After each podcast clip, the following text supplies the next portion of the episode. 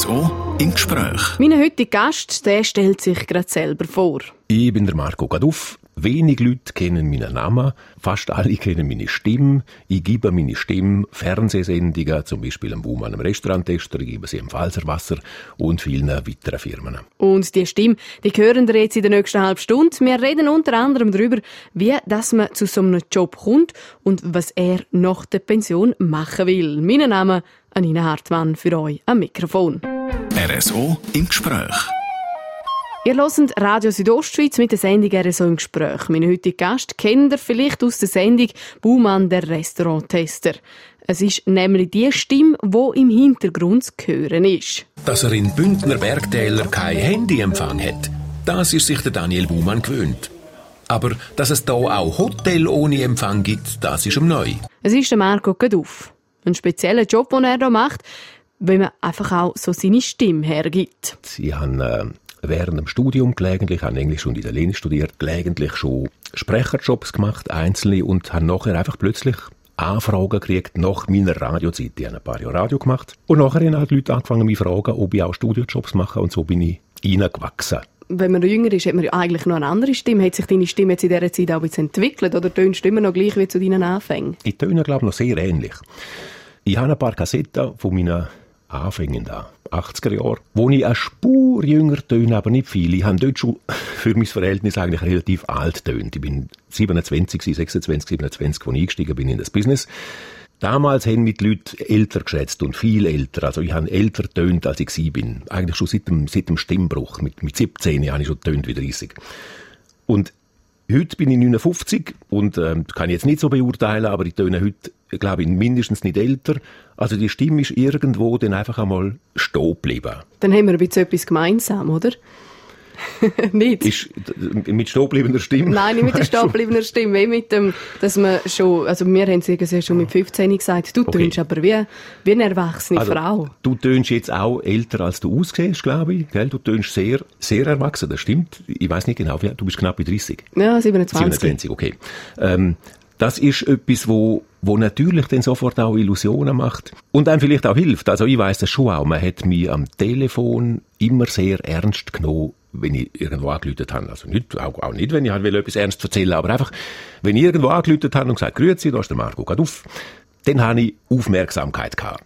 Und das geht dir ja vielleicht mit deiner Stimme auch ähnlich. Da merkt mhm. man einfach, ah, da ist jemand, der, sage ich mal ganz blöd und pauschal, der weiß, was er tut und der weiß, von was er redet. Und das hilft einem natürlich. Also, wenn man mit irgendetwas im kommt und so eine Stimme hat, dann hat man mal offene Tür. Das heißt ja nicht, dass man sich nachher mehr Fehler könnte erlauben. Man muss dann irgendwann trotzdem sein Handwerk beherrschen und, und seine Sachen wissen.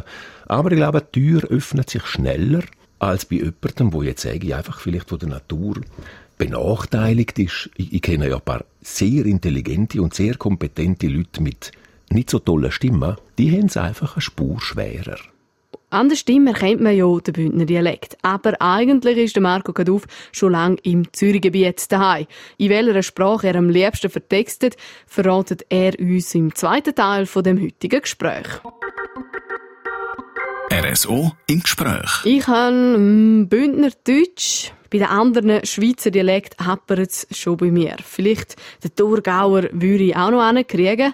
Ein bisschen anders sieht es bei Marco Kaduff aus. Er redet in verschiedenen Dialekten und er ist in Graubünden aufgewachsen. Machst du stocken über Romansch oder Romansch? Oh, das ist schon zu viel gewesen. Ich könnte vielleicht noch sagen, oh, bien disco va, ja, ja, ja, ja, die Skurrel, wie heißt es? In Deck, Romansch. Aber äh, es tut mir leid, viel mehr kann ich nicht. Aber du hast auch bist schon... Du, bist du Rätoromanin? Ja. Okay. Ja, ich kann da leider nicht wirklich mithalten. Gut, dann machen wir weiter auf Deutsch. Aber jetzt ist es ja so, dass eben so gewisse Werbeaufträge sind ja dann gleich auch schon in Romanisch gewesen. Wie, wie, wie funktioniert denn das, wenn du eigentlich nicht Romanisch kannst? Ich habe ganz wenig Sachen gemacht, wo Leute einfach meine Stimme haben wollen. Und ich habe halt nachgesagt. Also ich weiß schon, wie Rätoromanisch funktioniert. Ich kenne ein bisschen den Wortschatz, ich habe eine Ahnung von Grammatik. Und wenn jemand mir das gut vorredet, dann, dann kann ich es nachmachen. Ich mache es nicht gerne und ich biete es auch nicht an, aber gelegentlich mache ich etwas in meinem Dialekt, wo nicht meinen ist. Also in Zürich rede ich unterdessen natürlich auch Zürichdeutsch, weil ich seit ganz vielen Jahren dort lebe. Das kann ich recht gut.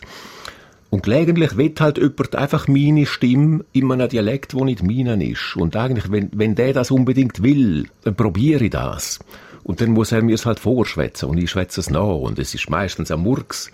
Und die Leute sind aber zum Teil gleich zufrieden, weil sie dann den Satz mit meiner Stimme haben, weil sie haben meine Stimme wählen. Dann kann man sagen, ja, kann man probieren. Ich bin kein Freund von so Sachen. Aber so die Favoritensprache ist jetzt schon immer noch das Bündnerdeutsch, hoffentlich, oder? Oh. Ja, was soll ich sagen? Ähm, natürlich rede ich gerne. Es ist, es ist meine Sprache. Ich bin so aufgewachsen und ich bin ja eigentlich ein Bündner. Aber ich lebe seit bald 40 Jahren in Zürich. Ich bin viel in Deutschland. Ich arbeite viel auch Hochdeutsch. So klar kann ich es gerne nicht mehr sagen. Also ich habe einfach wirklich in dem Sinn drei Sprachen, wo meine sind, Bündner Dialekt, Zürichdeutsch und Hochdeutsch und ich fühle mich in allen wohl. Ich bewege mich mit allen drei gerne und ich beherrsche alle drei auf jeden Fall genügend, zum professionell damit zu arbeiten. Mhm. Und es ist für mich, glaube ich, einfach ein Nummergumpen. Aber wie switcht man jetzt da? Hat es auch schon so Phasen gegeben, wo zum Beispiel der Auftrag hast, etwas im Zürichdeutsch machen und dann sind nur noch ist nur noch das Bündnerdeutsch rausgekommen, oder kann man da ganz einfach switchen? Ich, ich stelle mich darauf ein, ja. Also man, man, kann das schon. Zum Teil sogar ja innerhalb von ganz kurzem.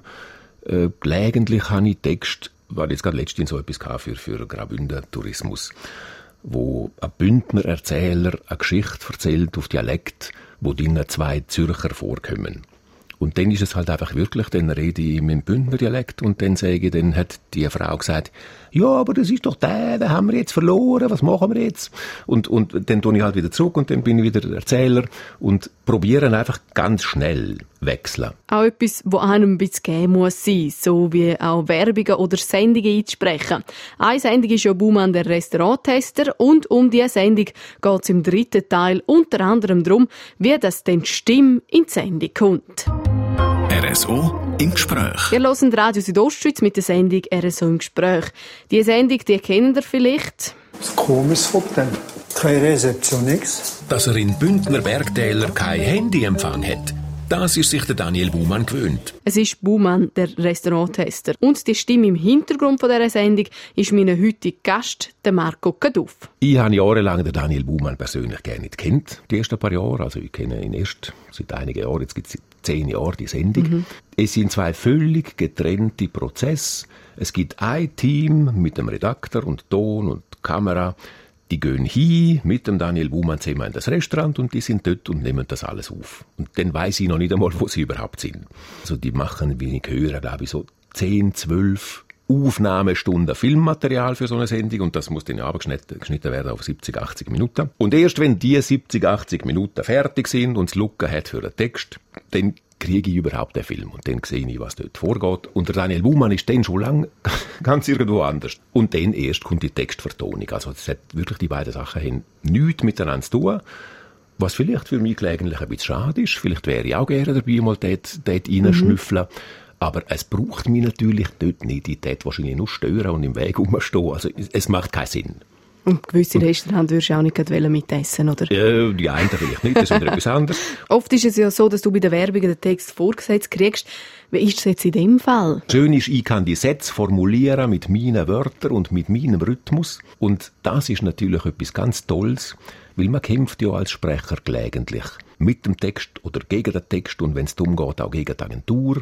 Ich kriege ja gelegentlich einen Text vorgelegt, wo wo einfach nicht schön zum Reden ist, weil er einen Rhythmus hat, wo auf dem Papier gut funktioniert, aber wo man nicht kann flüssend reden. Jetzt äh, wirst du nächstes Jahr 60. Ich hoffe, ich darf das sagen. Ja, ist okay.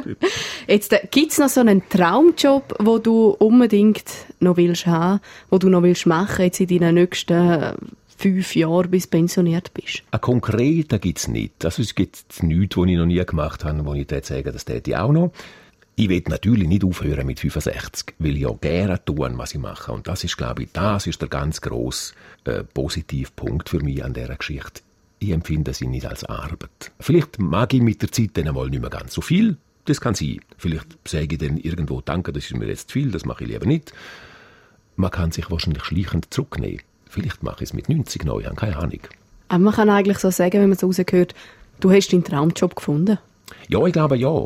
Und eben in dem Sinn, dass ich so reingeschlittelt bin, ich, ich muss auch sagen, ich bin dankbar dafür. Es hat mich gefunden. Auf jeden Fall bin ich zufrieden und dankbar, dass ich da bin. Es passt.